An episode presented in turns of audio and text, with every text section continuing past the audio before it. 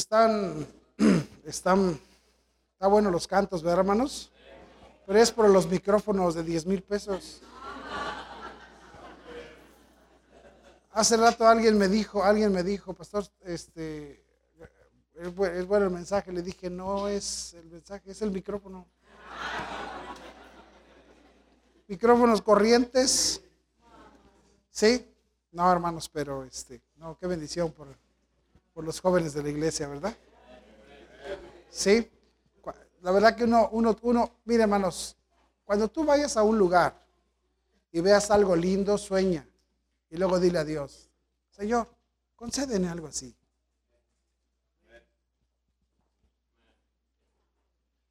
A mí la verdad, a mí me, de todos los, los, los a mí le voy, a, voy a decir algo, pero no se lo voy a decir a nadie.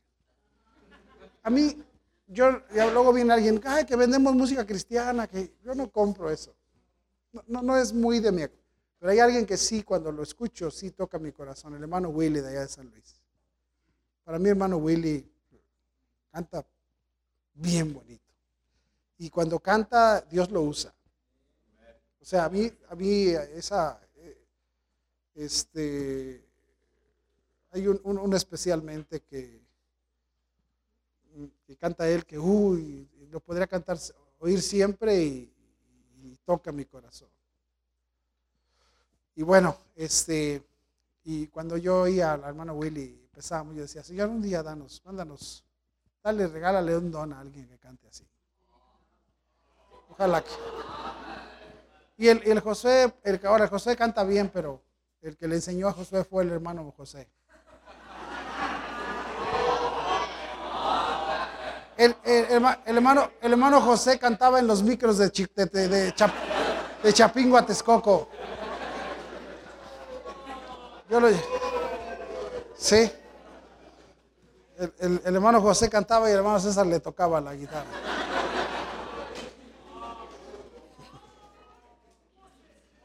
Muy bien. Bueno, este, gracias damos a Dios, hermanos, por, por eh, su gracia y todo lo que Dios nos concede. Amén. Vamos a abrir la Biblia, 2 Timoteo, capítulo 1. 2 Timoteo.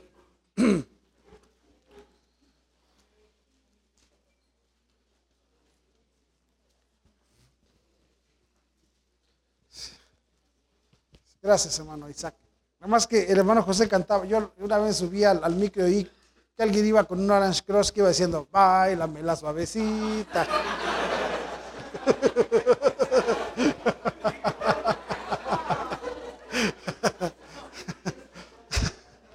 No sé si era él, pero sí me acuerdo de esa. Ah, era el hermano Mero. Ah, bueno. ¿Y ustedes por qué se ríen? ¿Cómo conocen eso?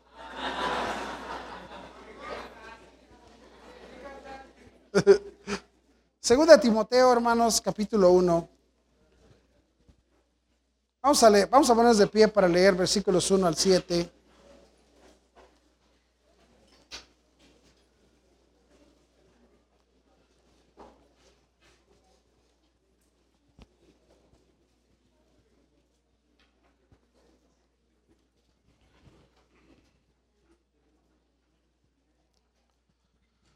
Segunda Timoteo, capítulo 1, versículos 1 al 7. Vamos a leer de forma alternada.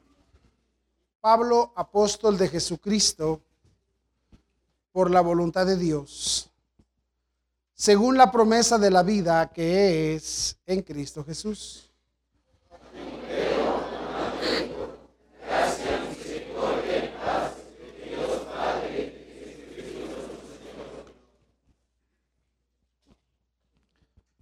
Doy gracias a Dios al cual sirvo desde mis mayores, con limpia conciencia de que sin cesar me acuerdo de ti en mis oraciones, noche y día.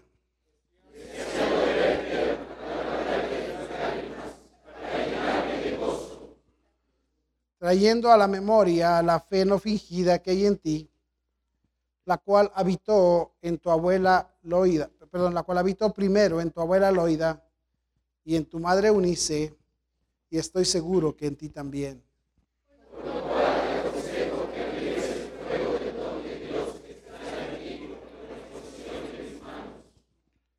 Porque no, juntos, porque no nos ha dado Dios espíritu de cobardía, sino de poder, de amor y de dominio propio. Pablo le dice a Timoteo, te doy un consejo, Timoteo. Aviva el fuego del don de Dios que está en ti. Por la imposición, aviva el fuego del don de Dios que está en ti. Gracias a Dios, hermanos, porque Dios nos salvó. Amén. Gracias a Dios porque mientras más buscamos al Señor, más arde esa, esa llamita, ¿verdad que sí? Mientras más nos involucramos, se empieza a avivar, se empieza a prender la llama. Pero hay una realidad que no vamos a poder cambiar. De repente, como dice aquel dicho, hay, hay, hay días que nada el pato y hay días que ni agua bebe. Y así estamos los cristianos. Hay días que andamos, hermano, pero encendidos, ¿verdad? Y bendito sea Dios por eso. Pero la realidad es una. Nos enfriamos. Nos enfriamos. Y cuando no es Chana, es Juana. Y cuando no, su hermana. ¿Sí me entienden? Y de repente un día vemos a alguien bien prendido y de repente lo vemos más frío que mi abuela. ¿Sí me están entendiendo? Lo vemos más frío que nada, porque hermanos, qué bonito es vivir contento y emocionado, pero ¿sabes una cosa? Nos enfriamos. Nos enfriamos. Y Dios, hermano, no quiere que nos enfriemos. Dios no quiere que nos enfriemos. No vamos a poder llegar a ver las manos de Dios. Este es otro ángulo de, de vida cristiana hermano, tenemos que tener el cuidado. Tenemos que tener el cuidado, ¿verdad? De que el fuego esté ahí. Procura pensar. Revisa tu vida cada día y dime, ¿estoy enfriando? ¿Me estoy enfriando? Vamos a hablar de ese tema. Vamos a orar. Padre Celestial, te damos gracias por la oportunidad de estar aquí una vez más. Gracias por tus bendiciones y la vida de mis hermanos en Cristo. Pero ayúdanos una vez más a exponer tu palabra y bendice cada vida, cada familia. Ayúdanos, Señor, a entender las verdades y poder reconocer el peligro de enfriarnos. El peligro de enfriarnos. Dice a tu inútil siervo, Señor, y dame gracia y dame dirección del Espíritu Santo para poder exponer tu palabra. Te lo ruego, te lo suplico en Cristo Jesús. Amén.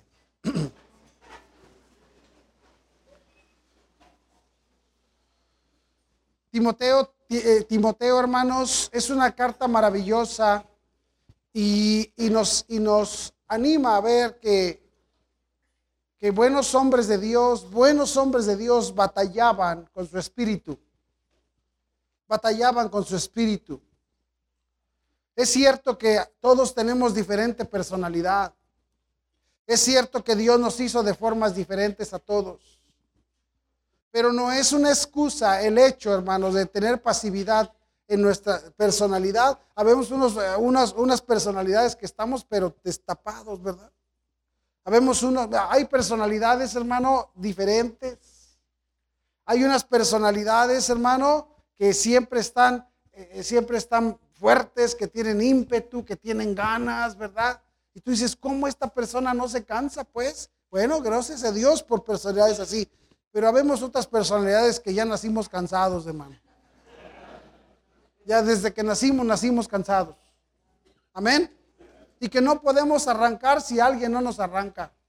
Y que no podemos, hermano, habemos otras personalidades que nada nos avergüenza. Que nada nos da, yo no sé de ti, pero hay, hay, yo, yo reconozco, hermanos, que yo soy sinvergüenza, a mí no me da pena nada. Sí, me están siguiendo. Y hermanos, pero toda personalidad tiene, hermanos, una lucha, una batalla que enfrentar. Y a veces ni siquiera son batallas externas, es yo contra mí mismo. Amén. A veces, hermanos, ¿verdad? Ni siquiera es alguien que, es más, ni el diablo, ni la, ni, ni la carne, ni, ni, ni, ni, ni el mundo, es tu mismo espíritu el que no te ayuda. Y Dios está interesado en esas cosas porque Dios quiere que tú, tú puedas tener victoria sobre esas condiciones en tu vida de ese espíritu apocado, ese espíritu desenfrenado, o ese espíritu sin vergüenza, o ese espíritu como lo tengas. Pero hermano, a ver, el espíritu personal no nos ayuda mucho a hacer la voluntad de Dios.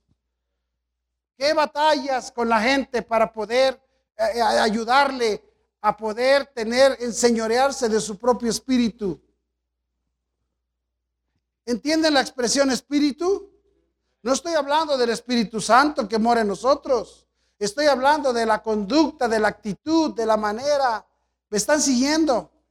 Y, gracias a Dios por la vida de Timoteo, porque Timoteo nos da esperanza a muchos de nosotros. Timoteo es un ejemplo para poder entender. Y Pablo le está escribiendo, y hermano, y sabe usted que a veces Dios en su forma tan peculiar que tiene, en su forma tan maravillosa que Él tiene de ser soberano, a veces pone a quien menos creemos que va a poner. A veces escoge a quien menos. Mira, si fuera por Dios, bueno, pues oye, Dios escoge a fulano, porque ese sí tiene, es impetuoso, ¿verdad? Ese sí es tremendo, ese tiene fuerzas, ese tiene ganas, pero a veces Dios escoge a unos papanatas como tu servidor. Porque finalmente quien Dios, quien quiere brillar, hermanos, es nuestro Señor. Lo que suceda contigo y conmigo no tiene que ver contigo y conmigo, porque yo no sé de ti, pero yo sí conozco quién yo soy. Amén. No tiene que ver quién tú, ay, pastor, es que eso no es para mí. No, cuando tú dices eso, dice Dios, te voy a mostrar que sí.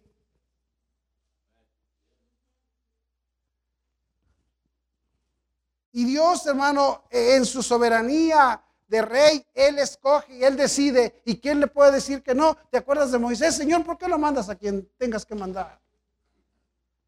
¿Y qué le dice Dios? Ya cállate la boca.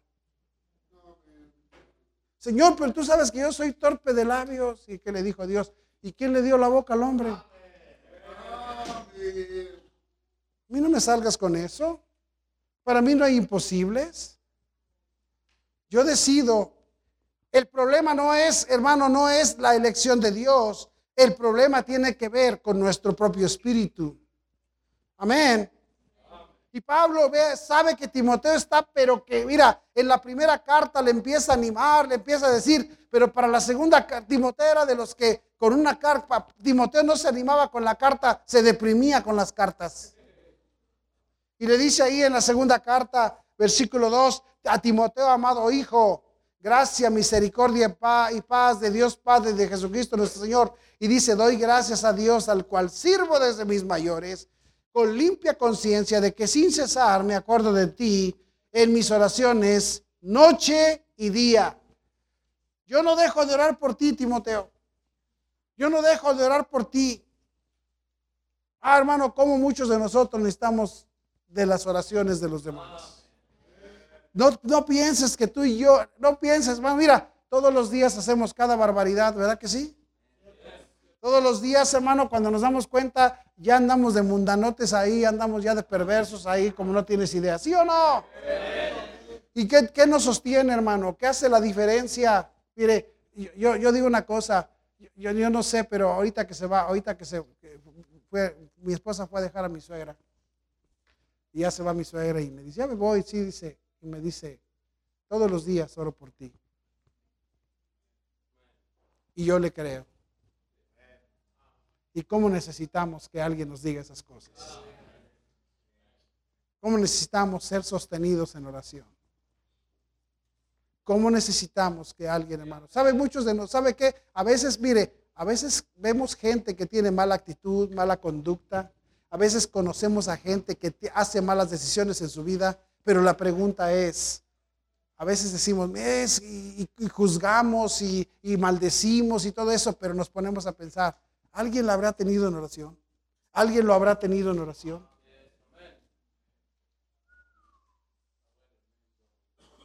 Ay, pero no, pero hermano, y, pero es que no, que quién sabe qué, y quién somos tú y yo para que nos merezcamos eso. Necesitamos, hermano, y Pablo le dice, lloro por ti, Timoteo, y, me acuerdo de ti, dice, noche y día, noche y día. Y luego dice el versículo 4, deseando verte al acordarme de ti, al acordarme de, perdón, de tus lágrimas para llenarme de gozo. dice lo que le dice Pablo a Timoteo. Pablo le dice, no le dice, triste chillón.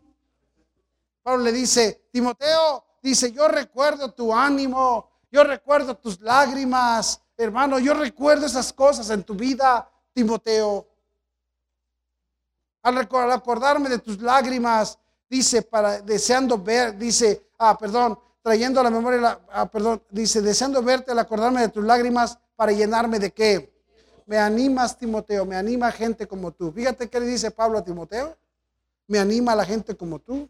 Y luego le dice, trayendo a la memoria la fe no fingida que hay en ti, la cual habitó primero en tu abuela Loida y en tu madre Unice, y estoy seguro que en ti también. Hermano, Pablo le está diciendo a Timoteo, tenemos que entender algo, Timoteo. Dios nos ha escogido. Dios ha hecho la obra en nuestras vidas. Es la razón, Pablo le dice, la razón que tú tienes fe y que es una fe que no es fingida, no es, recuerda que vimos hoy, esta mañana, hermanos, practicando la fe, una fe genuina, y le dice, la cual habitó primero en tu abuela Loida y en tu madre Unice, y estoy seguro que en, ti también. Yo reconozco que es el asunto. Pablo le está diciendo a Timoteo, Pablo, Timoteo, acuérdate, acuérdate de la de, Dios habiéndonos llamado a la salvación. Acuérdate de Dios habiéndonos llamado a hacer algo para Él. Hermano, y, esto, este, y este es el cristianismo. Es Dios eligiendo a un pecador. Es Dios, hermano, hermano, es Dios haciendo una decisión sobre alguien que no merece nada. No te, hermano, a veces nos sentimos mal de pensar, Ay, pero es que yo no quiero, dice Dios, precisamente yo, yo, yo trato con los que no quieren. ¿Qué es cristianismo? Cristianismo es un Dios convenciendo a uno que no quería nada. Es una bendición poder mirar, ver a gente ir creciendo poco a poquito en la gracia de Dios. Qué maravilloso ver aquí, hermano, todos llegamos un día con cara de malvivientes a la iglesia. Algunos todavía no se nos quita la cara. Amén. Entonces estaba viendo ahí una, eh, estaban sacando las noticias ahí un, grupo delictivo y, y miré las fotos y dije, mira, se parecen a los hermanos. Amén. Imagínense poner ahí en, las fotos, mira, estos son los que son los del cártel, los del cártel fulano, y, ver ahí, hermano, al hermano Vicente Contreras, ¿sí? El hermano Ulises Munguía, ¿sí? Sí, algunos malencachadones, ¿verdad? ¿Sí me están siguiendo? Y no voy a decir quién sería el jefe de la banda porque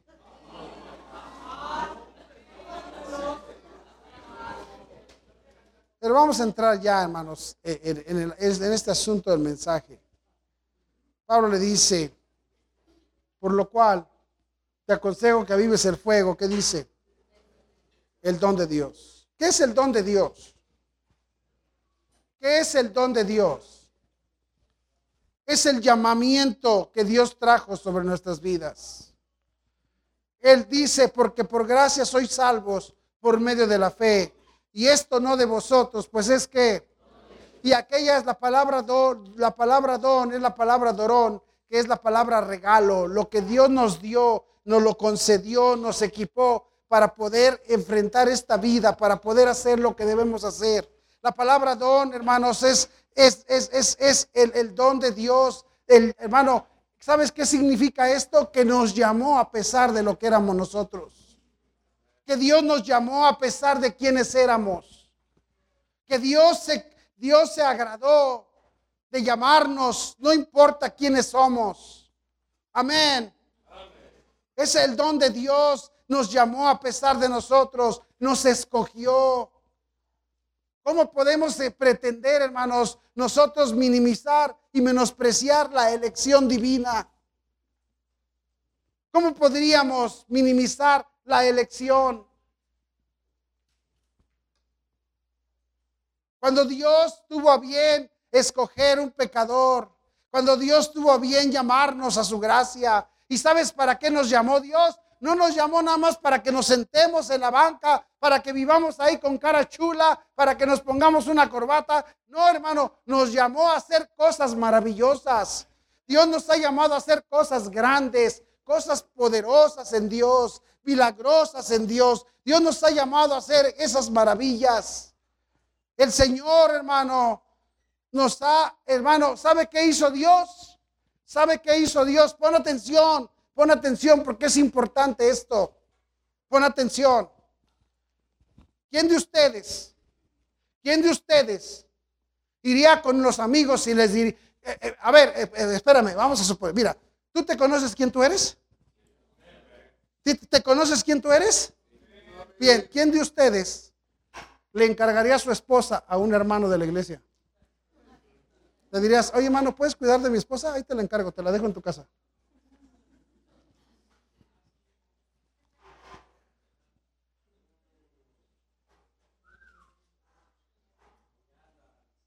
¿Quién, quién de ustedes tendía, le dirigirías con algún hermano y dirías, oye hermano, este, fíjate que yo voy a salir dos meses?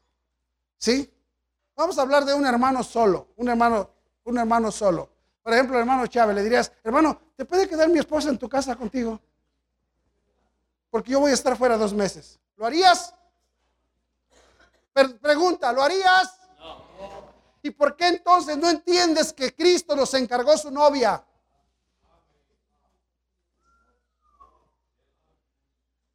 Siendo quien tú y yo somos, Cristo tuvo la decisión de decir, te encargo mi novia.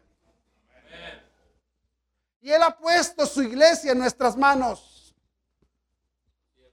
Qué, qué, privilegio, qué confianza, qué don de Dios. Creyó que nosotros, hermanos, podríamos cuidar de su novia. Amén. Mira conmigo Hechos capítulo 20.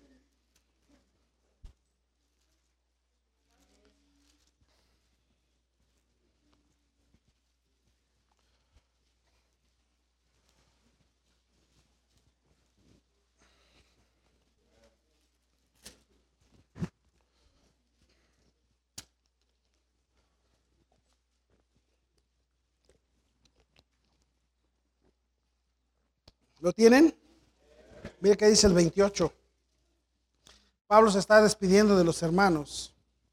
Y dice en el 28, por tanto, mirad que dice, y por todo el rebaño en que el Espíritu Santo os ha puesto por obispos, ¿para qué? Para apacentar la iglesia del Señor, la cual él ganó con su propia sangre. Dice, y él nos ha encargado, somos los obispos, los supervisores, los cuidadores, de la novia del Señor. Él nos quiso encargar, su novia. Él nos encargó la novia. Lo que es lo más precioso para Él. Lo que tiene más importancia en, el, en, en, en los delante de los ojos de nuestro Salvador. Y dijo, póngala, pongo delante de ti y te la encargo. Ese es un privilegio, hermanos. No podemos nosotros tener el cuidado de alguien. No podríamos nosotros sacar adelante la responsabilidad y el privilegio, hermanos, si no entendemos Dios, ¿qué le está diciendo? Pues eso es precisamente lo que Pablo le está diciendo a Timoteo. ¿cómo es posible que tú eres el pastor de la iglesia en Éfeso? Y andas ahí con tus desánimos, y andas ahí con tus, con, tus, eh, eh, estás minimizado, estás ahí perdiendo gozo, estás perdiendo los deseos. No se puede ser así, le dice Pablo a Timoteo. Si a Dios te ha encargado algo, dice, más vale que te animes. Porque hermano, así frío no vamos a poder hacer las cosas. Y todo nos enfría. Y, si, y, somos, y somos, hasta, somos hasta descarados de andarle contando a todo el mundo. No, yo ahorita ando desanimado. No, yo ahorita, yo ahorita no, ahorita no las, yo ahorita yo ando mal. ¿Cómo es posible, hermano, eso? ¿Cómo es posible que Dios ha puesto cosas a nuestro cuidado y nosotros andamos ahí con esos argumentos de que no, yo ahorita no, yo ahorita no, no, ahorita, ahorita no, conmigo no cuenten? Es el privilegio de su novia. Amén. Y Pablo le está diciendo a Timoteo, tienes que entender algo. Si Él te escogió y te dio el privilegio y te dio eh, los, los, medios y te ha dado todo para que tú te encargues de, y, y te ha dado los dones importantes, hermano, dice, pues encárgate bien. Mantente allí. Mantente en este asunto. Él se lo pudo haber encargado a alguien mejor que tú y que yo. ¿Están conmigo? Pero Él quiso hacerlo con nosotros. Y por eso Pablo le dice a Timoteo, Timoteo, ¿qué está pasando? Porque a veces nosotros pensamos que el asunto de la iglesia nada más es el encargo para el pastor y para algunos líderes. El encargo de la iglesia es para toda la iglesia. Amén. Y hay cosas que yo no voy a poder cuidar, que otros sí de ustedes sí van a poder cuidar. El encargo de la iglesia es algo más allá, hermanos. Y Dios nos ha encargado su bendita novia. Amén. Y por esa razón, mire lo que dice el apóstol Pablo. Mire qué le dice a Timoteo. Le dice, versículo 3, doy gracias a Dios. Doy gracias a Dios al cual sirvo. ¿Qué dice ahí? ¿Entiende la expresión? Dice, yo lo sirvo, pero no lo sirvo desde mis menores. Yo lo sirvo desde mis mayores. Yo lo sirvo con lo mejor que yo tengo. Yo hago las cosas para Dios con mismas. Lo sirvo desde mis mayores. Yo no me haga, yo, yo tengo que estar arriba. Yo tengo que entender el privilegio. Hermano, Pablo dijo, si tuve el llamado y fui llamado a servir al Señor y fui llamado a cuidar de su novia, pues entonces me voy a agarrar de ese llamado para reconocer que no cualquiera tiene ese privilegio. Hermano, ¿qué, qué está pasando? Pablo dice, ¿sabes por qué yo estoy aquí? Porque Dios me puso. ¿Sabe cuál es el gran problema de muchos de nosotros? Que no entendemos el llamado de Dios. Cuando alguien entiende el llamado de Dios, no se agüita fácil. ¿Por qué? Porque él, está pensando, oiga, es que esto me dice, pero ¿quién te llamó? ¿Pero quién te puso ahí? Hermano, agárrate de tu llamado. ¿A qué te llamó el Señor? Porque cuando tú estás sentado en esa banca, escuchando la predicación, no importa quién sea el hombre que se pare aquí, déjame decirte algo, Dios te habla. La semana pasada, ven qué bendición por la conferencia de la familia, amén. Qué privilegio, qué maravilloso. Pero sabes una cosa, Dios me habló. Dios me habló y hermano, y gracias a Dios, porque Dios nos llama y Dios nos pise, Dios te llama y te dice, épale, yo quiero que tú hagas esto, yo quiero que tú hagas esto, hermano. Y cuando Dios te, te llama, te da encargos, agárrate de esos llamados. Hoy día mucha gente anda desanimada porque no entiende que el, asunto que, que está pasando en su vida es Dios llamándote a hacer algo más allá. Más allá, agárrate del llamado, hermanos. Amén. Él nos ha llamado a hacer maravillas aquí. Hermano, tenemos que seguir viendo maravillas. Tenemos que seguir viendo vidas transformadas. Tenemos que seguir, que seguir viendo gente dejando pecado, gente cambiar su corazón. Tenemos que seguir viendo la mano de Dios obrar en este lugar. Pero hermanos, pero no podemos hacerlo. Pablo le dice a Timoteo, aviva el fuego que está en ti. No te enfríes, Timoteo. No te enfríes. Contágiate del calor de otros que quieren hacerlo. No te juntes con un frío. No te juntes con un carbón húmedo. Júntate con un carbón que está prendido, hermanos. Tenemos que ser sabios, hermano, y vivir cerca de alguien que nos anima todo el tiempo y no de alguien que siempre está buscando la manera de hacer el trabajo del chamuco.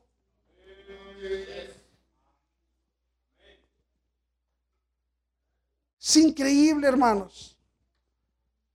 Es increíble.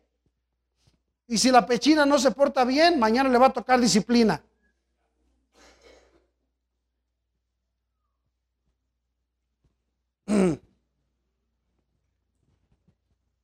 Muy bien.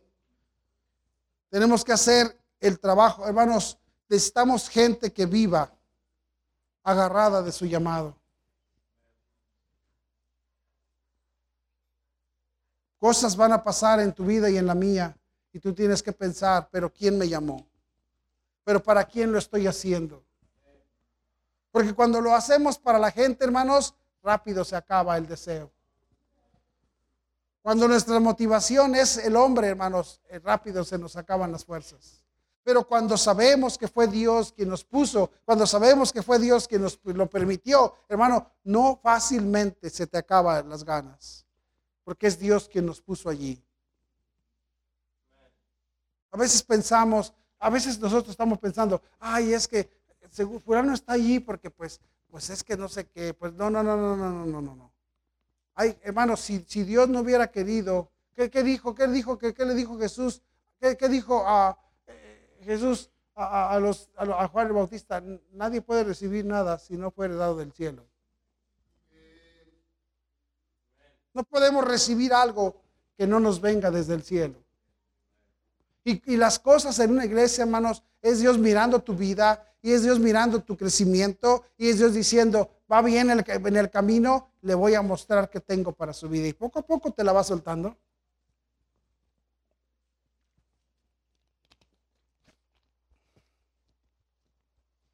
Y gracias a Dios por lo que Dios nos ha llamado a hacer. Amén, hermanos. Pero si Él nos ha escogido, si Él nos ha llamado, entonces tenemos que vivir allí, hermanos, allí, animándonos. Mire qué dice el versículo, el versículo 6. Por lo cual te aconsejo, dice Pablo, si Dios te, te llamó, pues agárrate de tu llamado y échale, fue, échale, eh, atízale al fogón y anímate, hermano, anímate a seguir en ese llamado. No rehuses al llamado de Dios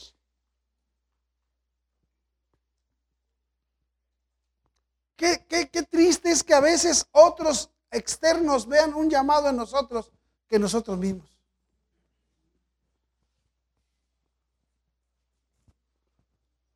Es una maravilla saber que Dios tiene un llamado para nuestras vidas, porque es lo que nos sostiene. Amén, hermanos. Y Pablo le dice a Timoteo, aviva el fuego de tu llamado. Si Dios nos ha llamado a cuidar su novia, hermanos, es un privilegio, amén. Es un privilegio. Aviva el fuego de tu llamado. Agárrate de ese llamado y di, Dios me llamó, Dios me encargó, Dios me puso y aquí me... Y, hermano, y, si, eso te va a dar fuerzas para seguir adelante. Eso nos va a animar a entender la gente, yo, yo doy gracias a Dios por todos ustedes que, que, son, que colaboran en alguna área. Qué tranquilidad, qué bendición, qué bueno es saber que hay alguien que está encargado de un área.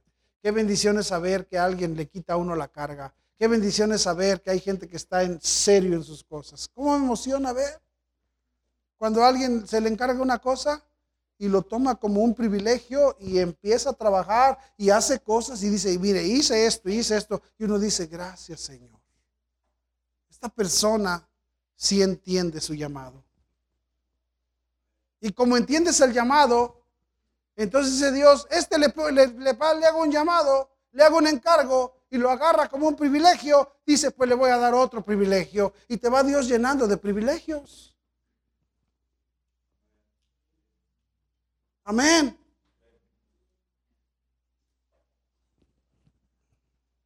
Número dos. Mira qué dice allí. Para poder, hermanos, no desanimarnos. Mire lo que dice ahí en el versículo 4. Ah, dice, deseando verte al acordarme de tus lágrimas para llenarme de gozo trayendo a la memoria que dice allí, la fe no fingida. Fe no fingida. Amén, hermanos. Dice Timoteo, tú eres genuino, tú no finges. Tú no vives una vida en la iglesia y otra vida en la calle. Tú eres, tú eres creyente en la iglesia y creyente en tu casa y creyente en el trabajo y creyente en la escuela. Tú vives, no vives doble vida. Tú no tienes fe no fingida. Tú eres una persona que no tiene doble vida. Hermano, porque hoy día como tenemos gente falsa. Tenemos una de actores, hermano, increíble. Yo no entiendo por qué hoy día, hermano, mire, a veces vemos nosotros, oye, qué mal, de esos cantantes, ¿verdad? Y de repente, como tienen tanta popularidad, les dicen, a ver, haz una película, ¿verdad? Y son tan maletas, hermano. dices, tú este, pues sabe cantar, pero de actor no tiene nada. Pero si invitaran al hermano fulano de tal, ese sí la haría. Ese sí sabe llorar. Ese llora como Pepe, Pedro, y como Pepe el toro, y dice, Torito. sabe fingir, hermano. Amén. ¿Sabe? Este odia, pero te dice, hermano, ¿cómo está? Dios le bendiga.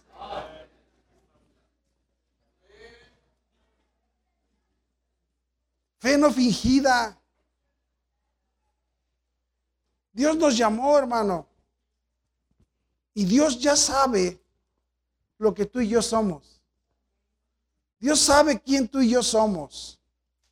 Dios ya sabe cómo somos. ¿Sabe cuál es el problema? Que algunos buscamos ser algo diferente a lo que Dios ya sabe que somos.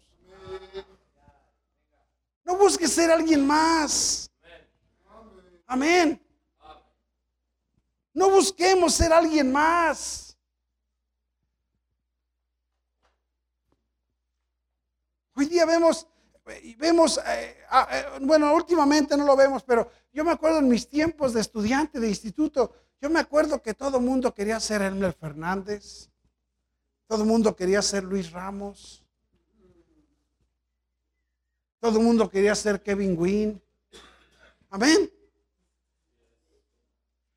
Nadie quiere ser Adolfo Lima porque no te cuesta nada.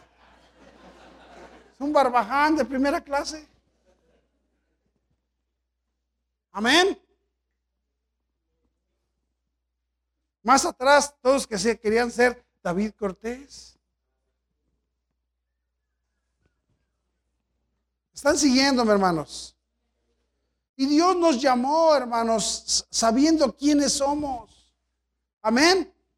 Porque es que intentamos querer ser alguien más. Esa es una de las grandes desgracias de que los jóvenes salen de su iglesia y van a otro lugar y ven cómo está ya el teatro, el asunto y dicen, ay, qué bonito, yo quiero ser así. Y luego ya regresan, ¿a poco no los ves como eran unas verdaderas lacas, pero luego vienen de regreso y le hacen así? Y le y no, te le acercas y, y dicen, no me toques porque no he subido al Padre.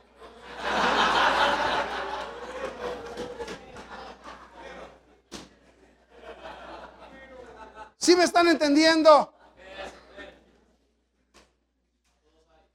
Una bola de gente que finge sus vidas. Mire qué dice ahí la primera de Pedro capítulo 5. Primera de Pedro capítulo 5.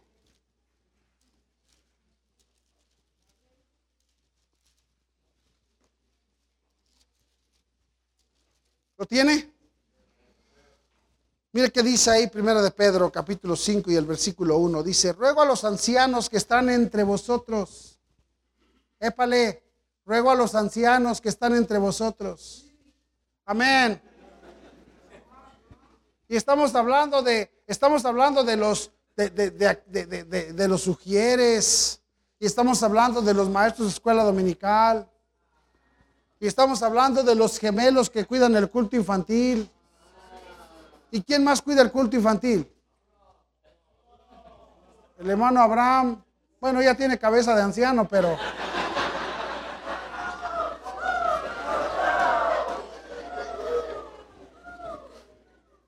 Nomás se juntó con el chale y hasta las canas se le pegaron. Amén, hermano. ¿Vamos bien, hermano? Dice, pero ¿qué dice? Ruego a los ancianos que están entre vosotros, dice, yo anciano también con ellos y testigo de los padecimientos de Cristo, que soy también participante de la gloria que será revelada. Y luego que dice, apacentad la grey de Dios que está entre vosotros, cuidando de ella, no por fuerza, sino voluntariamente, porque hay muchos aquí que no lo están haciendo voluntariamente. Lo están haciendo porque quieren un lugar, porque quieren posición, porque quieren algo, pero no tienen un corazón para eso. Simplemente nos gusta el lugar, nos gusta que nos aplaudan, nos gusta que nos reconozcan. Y dice ahí, no tienes que apacentar y hacer la obra de Dios, dice de una manera obligada. Dice, cuida de ella, cuida de ella, no por fuerza. Qué tristeza hoy día que hermano se tenga que estar convocando a la gente, casi rogándole para que pueda y quiera servir en algo de la obra de Dios. Amén. Qué desgracia no contar con, con, manos, con, con, voluntarios. Dice, cuidando, dice de ella, no por fuerza, sino voluntariamente, no por ganancia deshonesta. Amén sino que dice, con ánimo, con ánimo.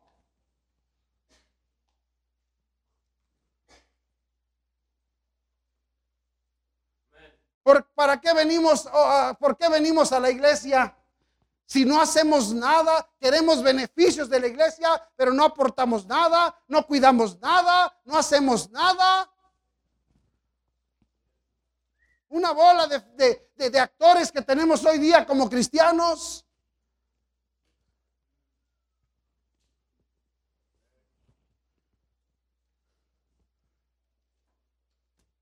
Y se enojan. ¿Que no hay alguien más o qué?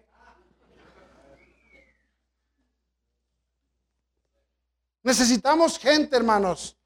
Escuche bien, que tenga el deseo. hermano, ¿eso es fingir fe?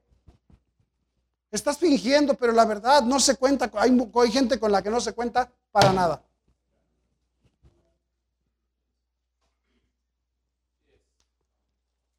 Para nada.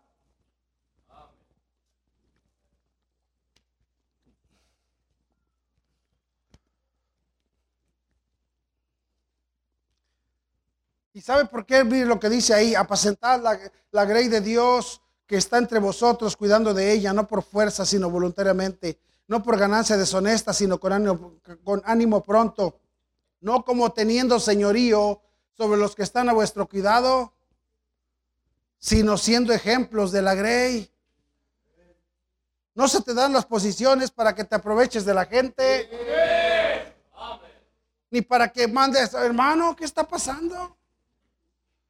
Estamos, estamos, se nos ha dado algo, hermanos, ¿Para qué? Porque Dios nos ha llamado a restaurar vidas.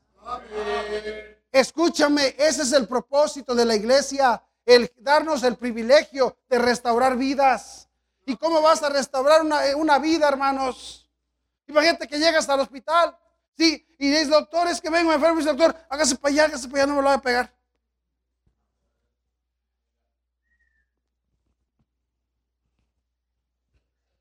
Dios nos ha mandado a restaurar vidas. Y por esa razón, hermano, cuando fingimos fe, no vamos, escúchame bien, uno que finge no va a poder ser capaz de ayudar a otro, no va a poder. Necesitamos entender. Y por eso Pablo le dice a Timoteo, la fe no fingida. La primera cosa, hermanos, que nos quita el ánimo, escúchame bien, nos va a quitar el ánimo, nos va a matar el deseo. La primera cosa es que no estamos entendiendo que Dios ha llamado a cada uno de los hermanos a hacer la obra, a cada uno. Hay algunos de ustedes que tienen años de cristianos y sabes que es todo lo que hace es pura lata, pura lata. Das lata en tu casa, le das lata a tu mujer, les das lata a tus hijos. De repente aquí estás, de repente no te vemos y ya yo ya hasta los conozco, ya sé que andas en berrinche. Chantajeando a la familia, pues ahora no voy. Y, y ahora sí va, y menos. Pura lata.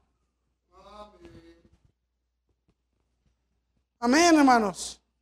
No hay llamado. Estamos fingiendo fe. Amén, hermanos. Tenemos que restaurar vidas. Pablo, eh, eh, eh, Pedro le está diciendo, no finjan fe. Necesitamos que aprender, que enseñar a la gente, hermanos. La gente en una iglesia, hermano, no necesita un cambio de comportamiento. como pastor. La gente en una iglesia lo que necesita es un cambio de corazón. Porque la gente puede cambiar su comportamiento y está fingiendo fe. Pero cuando el corazón ha cambiado, no ya no finge. La gente en una iglesia lo que necesita no es cambio de comportamiento. Precisamente por eso yo aquí me doy. Mira, a la, se puede, ustedes se pueden enojar y decir lo que quieran y juzgar y criticar. Pero yo he estado en lugares donde la gente finge, toda la gente finge. Y por eso, y como algunos de nosotros también somos iguales, llegamos a un lugar y decimos, mira, yo aquí soy. A mí se me gusta esta iglesia. A mí me gusta esta iglesia. Yo por eso tengo planes de estar en esta iglesia.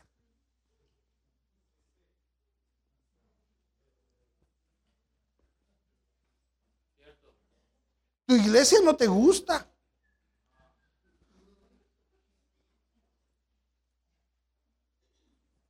Amén. Pero la gente necesita un, un cambio de comportamiento. Para, yo no, yo no, yo, yo, yo, yo prefiero, yo prefiero, yo prefiero saber. A mí, yo, miren, ¿saben? Yo, yo quiero mucho al Rafa. Yo al Rafa lo quiero. Y yo sé que Dios le va a ir cambiando su corazón. Pero no quiero que me finja que ya no le gustan las muchachas. Yo no quiero. Yo sé que, yo sé que le repapalotean las muchachas. Y me van, y, y qué bonito que venga y me diga, pastor, todavía me gusta. Gloria a Dios. No que me ande fingiendo, no, pastor, yo soy santo. Amén.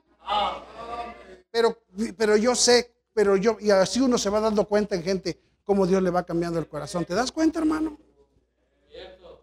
Qué bendición ver hermanos que dicen, no, mira este, cómo Dios le está cambiando su corazón. Y el día que Dios le cambie su corazón, genuino va a ser genuino. Y cuando está en serio en las convicciones, yo le creo porque no está fingiendo.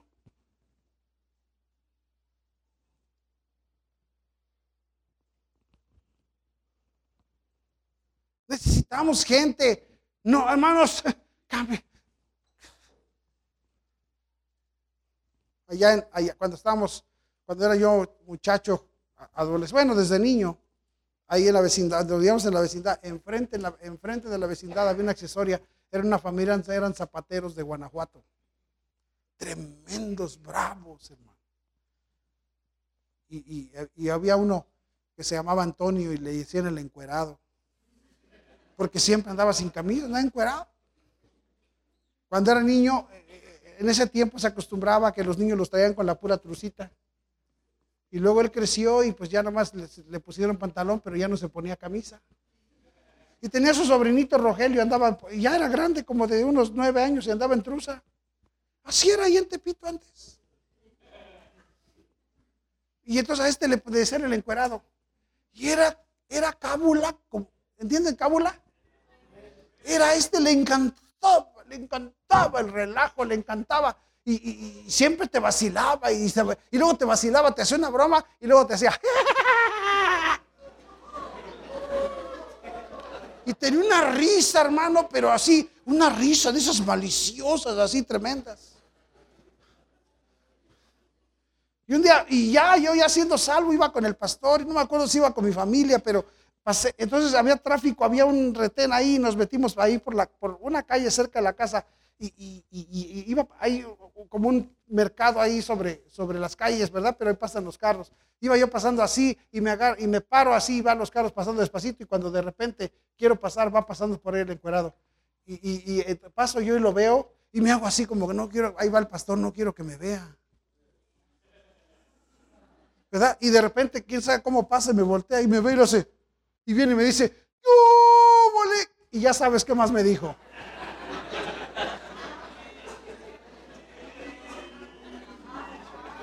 Y el pastor oye, el pastor oye, ¿no? Y yo volteo y le hago. Y luego me hace.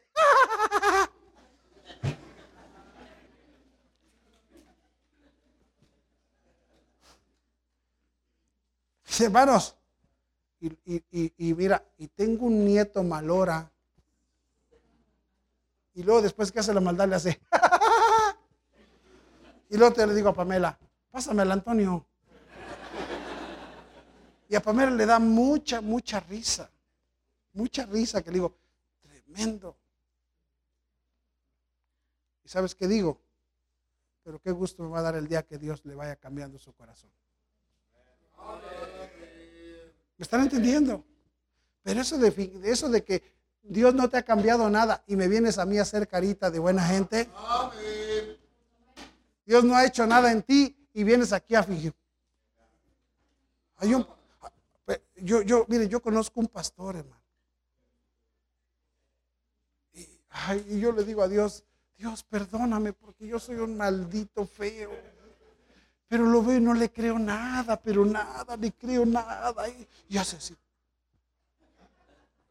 Y yo lo vuelvo a ver y digo, no, no le creo, no sé por qué no le creo.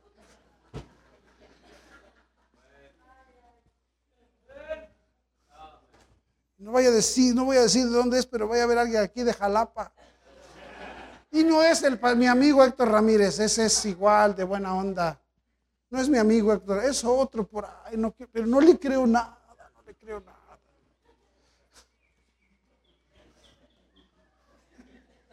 Ese todavía no es pastor. Pero en serio, no sé por qué razón, pero yo digo, no, este no me cuadra y no me cuadra.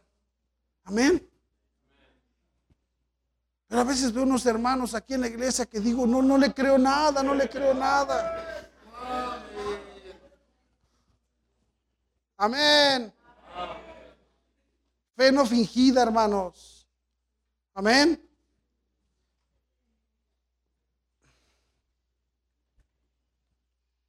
Necesitamos eh, orar por, por, por, por, la familia de la fe y por la iglesia. Les he dicho, yo lo he dicho, se los digo, entiendan una cosa, cuando fingimos fe, hermano, estamos fingiendo fe y la empiezas a agarrar, escúchame bien, tú agárrala con alguien y borra tu imagen que tengo de ti.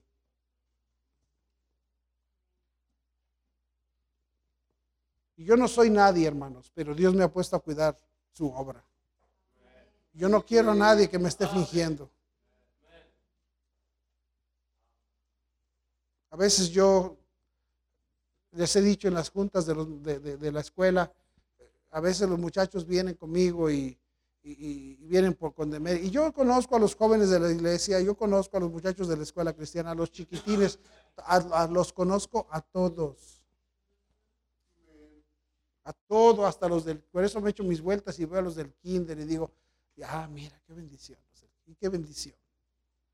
Pero todos los de la escuela. Así que cuando alguien viene y me dice, pastor, ¿qué, qué, qué hizo? No, no, no, yo sé quién es quién. ¿Me están entendiendo? Me gusta convivir con los muchachos porque los, los puedo conocer. Puedo conocer a los niños, puedo conocer a, a los jovencitos. Pero, cuando, me- pero yo me di cuenta de alguien que se aprovechaba de su posición para mandar niños y desquitarse con niños y, y- pelearse. Y luego se peleaban con los hermanos y quien la pagaban eran los niños.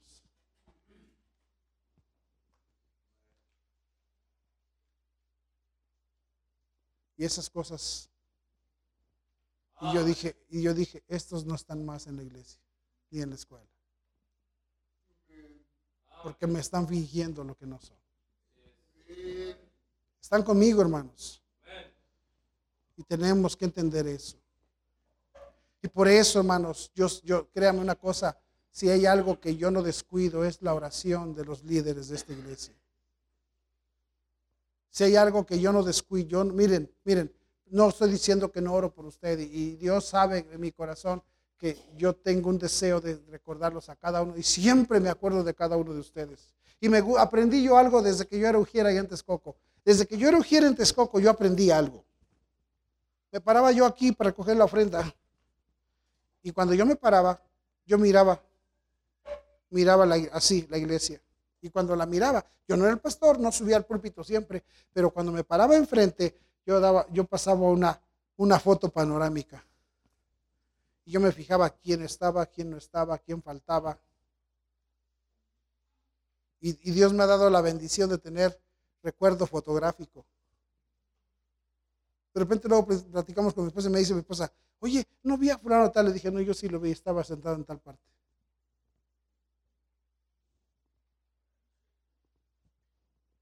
Pero lo que estoy tratando de decir, hermanos, lo que estoy tratando de decir es que sé quienes los, los recuerdo y oro por todos. Pero te digo algo, oro mucho por los hermanos a quien Dios les ha dado un cargo más alto aquí en la iglesia. Oro por los sugieres, oro por los maestros de la escuela, de la escuela cristiana, oro por los, los que toman, tienen un puesto de liderazgo. ¿Y sabe por qué? Porque me interesa que no finjan. Amén. Me interesa que sean genuinos. Me interesa, hermanos, ¿por qué razón? ¿Por qué? ¿Qué le dijo Pablo a Timoteo? La razón de que te vas a enfriar es cuando empiezas a fingir.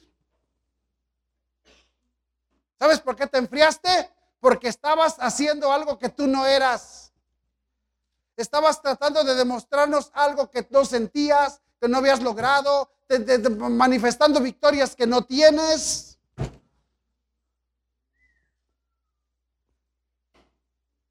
Y por esa razón gente se enfría. Amén.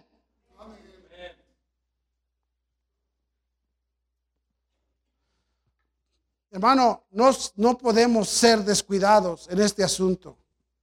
Amén.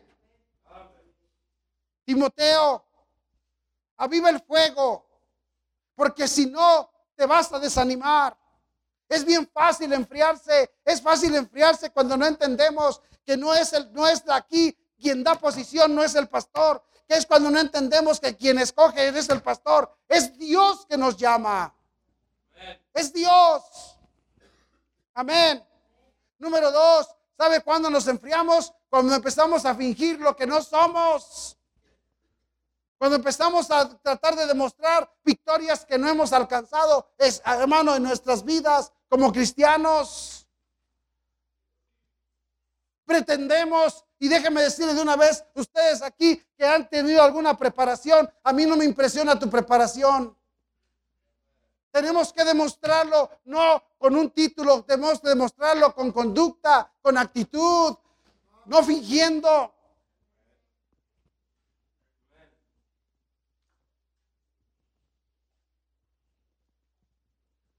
Vamos a ser genuinos. Amén. Vamos a restaurar vidas. Pregúntate ahí en tu lugar, ¿en qué vida estoy involucrado yo?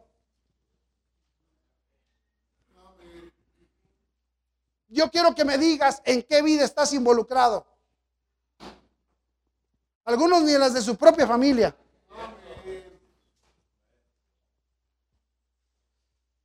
¿En qué vida tú tienes parte? ¿A quién le eres tú de bendición?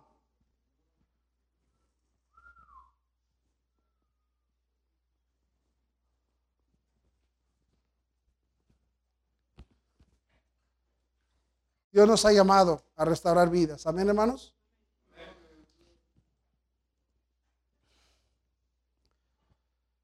Número tres. Número tres. Mire qué dice ahí, hermanos, ahí en 2 Timoteo.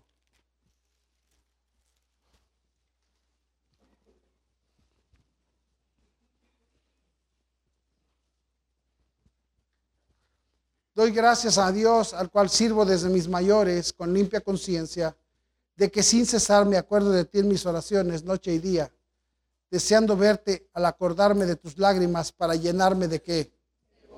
Para llenarme de gozo. Pablo dice, yo me lleno de gozo. Amén. Hermanos, pero ¿sabe qué? Pero si no, Pablo, ¿sabes por qué decía, me gozo? ¿Sabes por qué? Porque tenía una vida espiritual estable. Porque, porque tenía una vida espiritual estable. Necesitamos entender que el cristiano tiene que tener vida espiritual. Somos salvos y Dios nos devolvió la condición espiritual. Amén. Pero porque, ¿sabes por qué razón andamos sin gozo? ¿Por qué razón andamos caídos? ¿Por qué razón andamos todos tristes? ¿Por qué razón andamos siempre enojados? ¿Por qué razón siempre andamos con muina? ¿Por qué andamos con rencor? ¿Por qué andamos con amargura? Porque estamos descuidando nuestra, hemos descuidado nuestra vida espiritual. Pablo le dice a Timoteo, tu problema, Timoteo, es que tienes altibajos porque descuidas tu vida espiritual.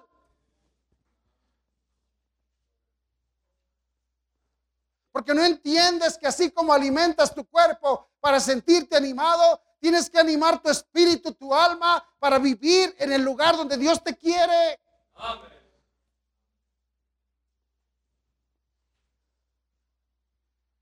Amén, hermanos. Necesito vida espiritual porque hay muchas cosas que te quieren robar el gozo.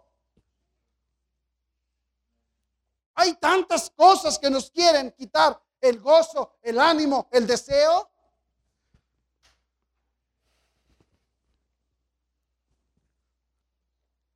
¿No te gusta andar bien, hermano? Tengo una pregunta, ¿no te gusta andar bien?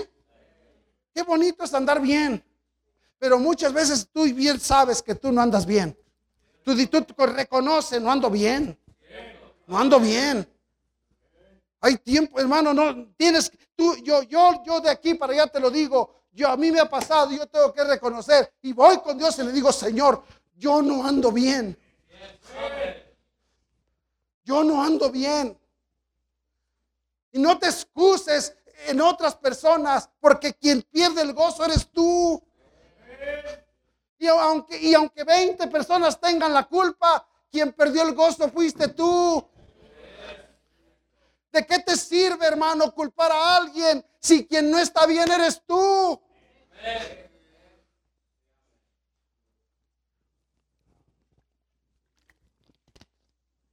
Y si no andamos bien, olvídalo.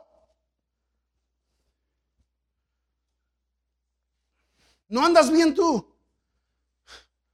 Hermano, padre de familia, no andas bien tú. Me imagino cómo andará la hermana. Me imagino cómo andará esa casa.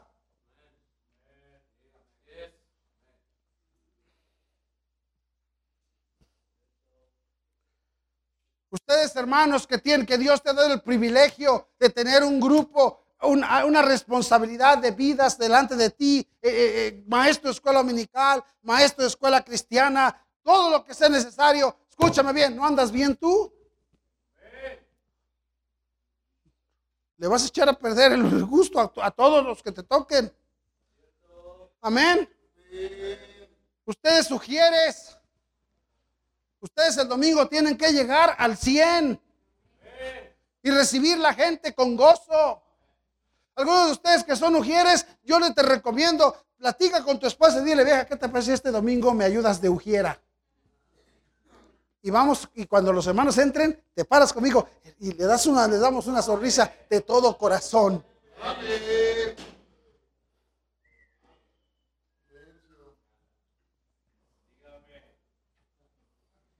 Vamos a animar gente. Amén.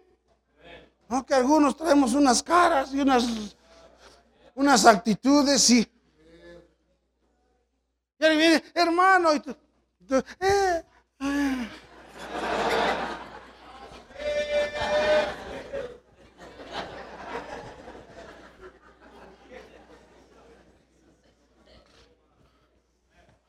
Porque tú y yo sabemos una cosa, no andamos bien.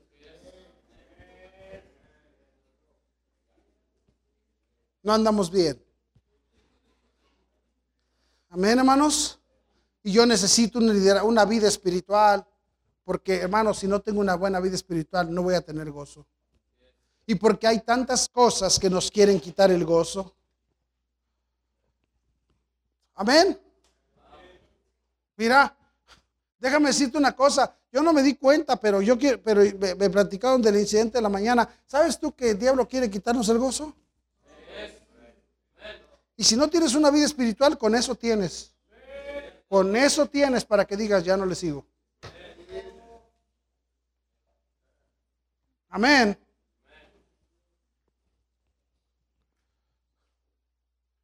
Mañana van a pasar ahí por la carretera esos que venden periódicos con la bocinita cómo los secuestraban, cómo los llevaban, cómo los invitaban, los engañaban.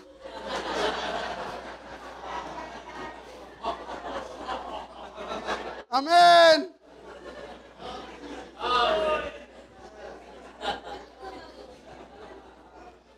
Hermano, escúchame bien, porque cuando no andamos bien, déjame decirte algo, una persona que no cuida su condición espiritual vive, con, vive, bajo, vive bajo, bajo amenaza. Hay que cuidar la vida. Hermano, mira, yo tengo, que, yo tengo responsabilidad de cuidar mi vida espiritual. Enfrentamos cosas y yo no tengo que descuidar.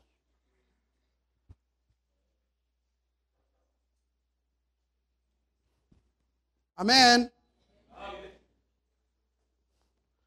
Porque nos, nos equivocamos. ¿Sí o no nos equivocamos? Y luego, hermano, pero tú te equivocas y tú bien sabes, yo tengo esta responsabilidad.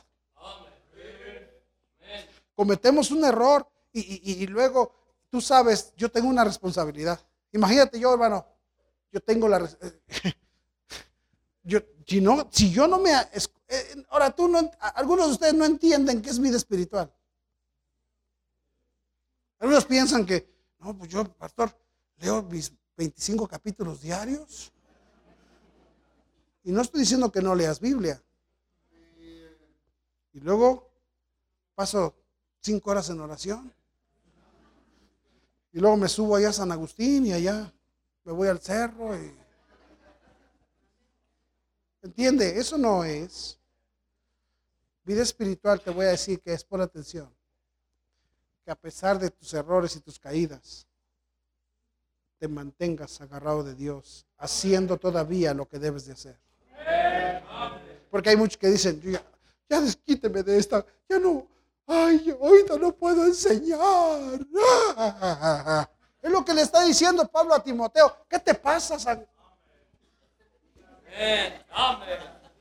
Timoteo le manda una carta para Pablo, ahorita no puedo ser pastor. Ando en las bajas de mi vida. Y Pablo le dice, ya cálmate, tarado.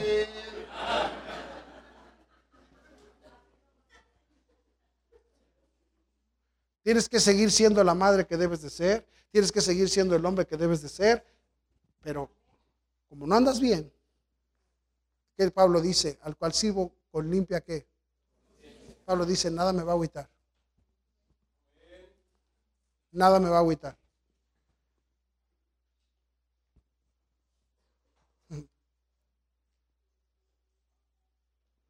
Te enojas con la señora y sabes qué te diste, qué te va a decir la señora. A ver, ahí vas muy dador de clase.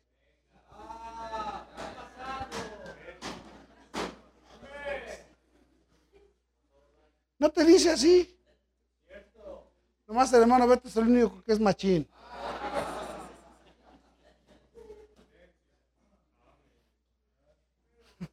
Y tú dices, ya, pastor, le estoy hablando para decirle que renuncio. ¿Y sabe qué le dijo Pablo a Timoteo? Pues a renunciar. Usted sigue adelante, menso. Pero ¿sabe la razón por la cual dices ya no sigo? Porque descuidaste tu vida espiritual. ¿Ahora ya entendiste?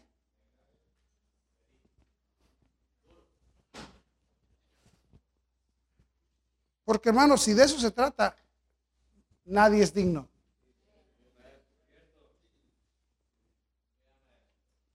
Y sobre todo cuando se te sabe algo. Míralo, hipócrita.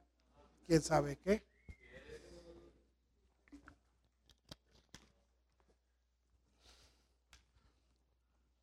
entonces ya entendiste lo que significa que Dios nos encargó algo. A mí no me vengas a chillar. Ya no soy digno, yo ya quíteme de cállese y lárguese de aquí. Y vuelvas a poner en, ritmo. Amén.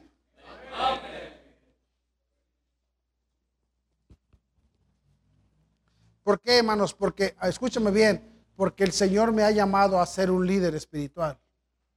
Y a usted también. Dios nos ha llamado al liderazgo espiritual ¿Por qué, hermanos? ¿Por qué? ¿Por qué razón? Mire, Él me llamó al liderazgo espiritual desde mi, desde mi familia. Gracias a Dios. Y qué bendición cuando tu propia mujer te reta a ser un verdadero líder espiritual. Gracias yo le doy a Dios por eso. Pero cuando tú pierdes tu gozo y pierdes tu deseo y pierdes tu ánimo, mira, tu familia se siente amenazada. Y en vez de que tu familia disfrute la iglesia y disfrute la vida cristiana, están a un punto de decir, ya no quiero más de eso.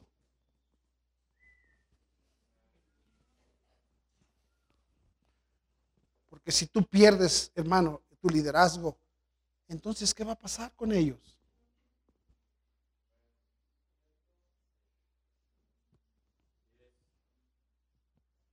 Entonces, ¿qué va a pasar con tu mujer?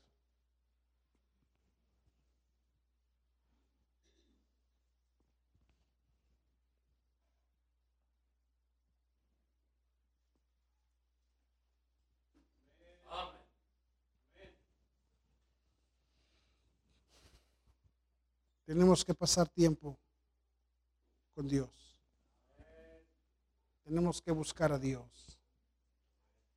Tenemos que Hermano, hay, hay muchas maneras de convivir con Dios.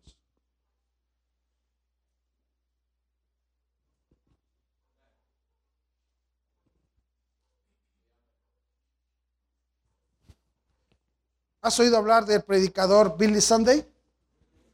¿Has oído hablar de Billy Sunday? Billy Sunday siempre andaba así, mira, a donde quiera, iba con su Biblia y con una silla.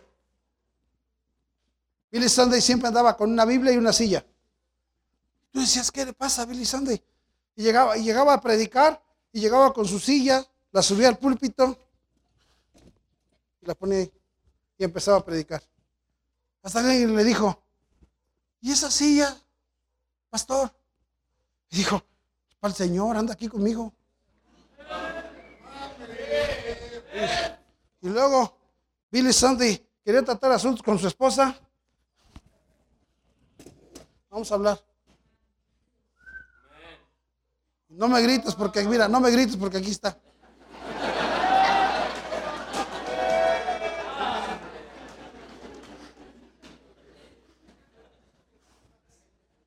Amén.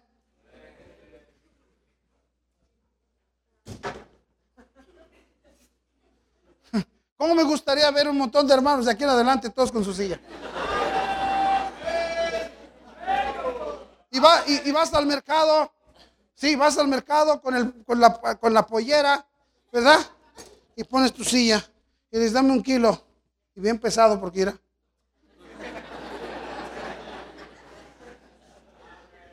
¿Sí? Y cuando alguna hermana te trae un catálogo, le pones así ahí.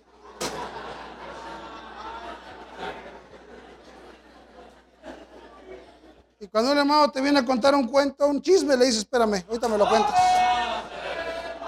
Hay que te oiga también él.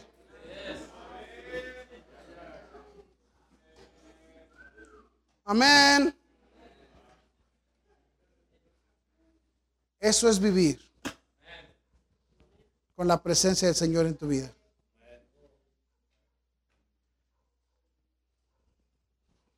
Y Pablo le dijo a Timoteo, acuérdate lo que Dios nos llamó a hacer. Amén. Acuérdate lo que Dios nos llamó a hacer. Acuérdate, ya deja de fingir, ya deja de estar fingiendo. Esas lágrimas. ¿Y qué le dijo a Timoteo? Necesitas atender tu vida espiritual. Y número cuatro, necesitas andar con el Señor siempre. Y verás si te desanimas. Porque nos enfriamos, hermano. ¿Verdad que nos enfriamos? Sí. Vamos a orar.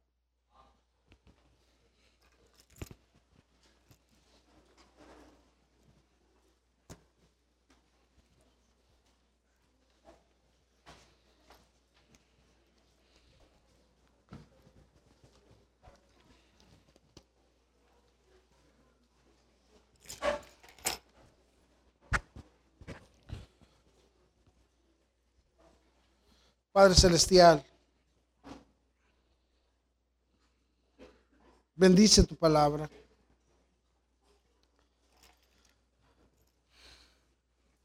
Bendice las verdades de tu palabra.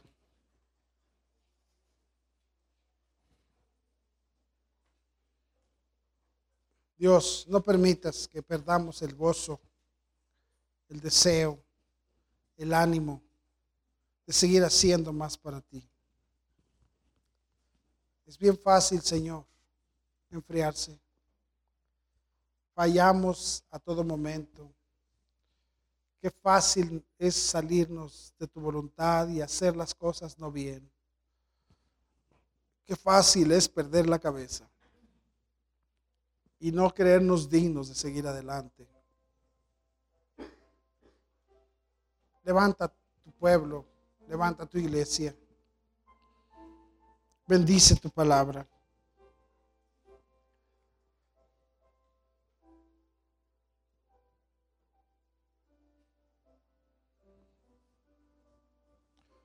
Ayúdanos a seguir adelante haciendo más para ti.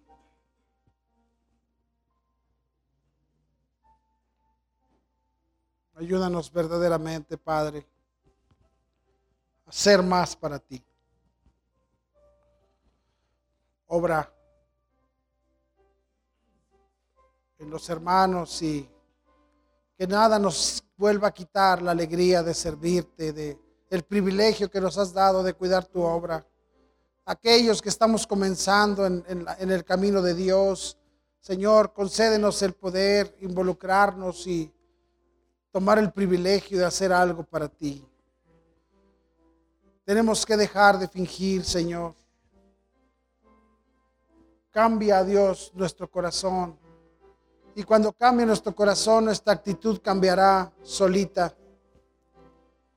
Bendice las familias de esta iglesia, que podamos seguir adelante. Ayúdanos, por favor, Padre Santo. Ayúdanos. Ayúdanos a vivir como cristianos gozándonos de, este, de esta obra preciosa que nos has encargado. El privilegio de encargarnos tu novia, Señor, es un gran reto, una gran responsabilidad, pero ayúdanos a ser dignos representantes de ello, limpios, santos. Bendice las decisiones de tu obra, de, de mis hermanos. Y gracias por tu preciosa palabra en Cristo Jesús. Amén.